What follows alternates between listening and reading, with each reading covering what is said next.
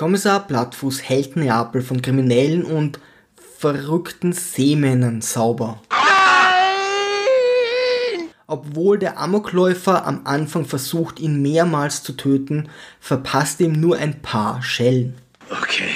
Naja, jetzt strahlt er wieder. Und lässt anschließend sogar seine Drogen verschwinden, damit der arme Irre nicht in den Knast muss. Es hätte noch gefehlt, dass sie das bei dir finden, dann wärst du die nächsten zehn Jahre weg vom Balkon. So ein Amoklauf hingegen könnte schließlich jedem von uns passieren, aber mit Stoff ist nicht zu spaßen. Dies ist übrigens der Tenor des gesamten Films, denn Plattfuß paktiert sogar mit der Mafia, nur um den Drogenhandel in Neapel zu unterbinden. Der Seemann ist ab sofort sein neuer bester Freund. Mann, du hast aber auch eine Kelle, dafür brauchst du einen Waffenschein. Ich habe ja auch einen. Unser Kommissar ist ein Haut drauf, beschützt die verbrecherische Bevölkerung. Gleich kommt die Zollfahndung hier vorbei, der Wagen biegt schon um die Ecke. Gummiband! bezahlt Informanten und versucht aufzuhören zu rauchen, was ihm nur mäßig gelingt. Caputo, ich muss dringend rauchen. Sinkt der Nikotinspiegel? Er bekommt einen neuen Vorgesetzten, Kommt aus Mailand. Kann jeden passieren. Passieren ist gut. der seine Methoden nicht billigt. Hier in Neapel kommen Sie mit dem Gesangbuch weiter, nicht mit dem Gesetzbuch. Da Plattfuß normale Verbrechen nicht besonders tangieren, kommen wir schnell zur Mafia und anderen unliebsamen Konsorten.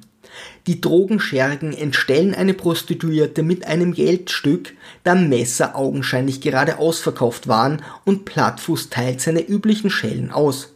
Dann befragt er den Seemann, der nach der Diagnose Sonnenstich just wieder freigelassen wird. Bef Ihr Befund? Wir haben uns bei dem Befund auf Sonnenstich geeinigt. Er hat den Stoff auf einem Schiff bekommen. Plattfuß stellt handfeste Nachforschungen an, Musik, die Leute wollen hüpfen. bis er suspendiert wird. Da die Drogen sogar an Schulen verkauft werden, schaltet er in den Rage-Modus. Raffaele, es hat geklopft. Er verbündet sich mit der Mafia, da diese kein Rauschgift angreift und keine Konkurrenz duldet und schon geht's richtig los.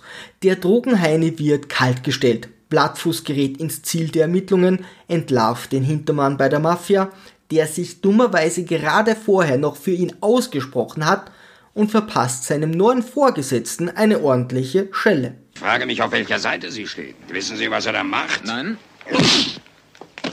Aber jetzt wissen Sie es. Gemeinsam locken sie den Hintermann in eine Falle, alle werden verkloppt, der Rauschgifthandel hat ein Ende und die zahlreichen Vergehen von Plattfuß und Co. werden wegen Hitzeschlag vergessen. Das ist gut.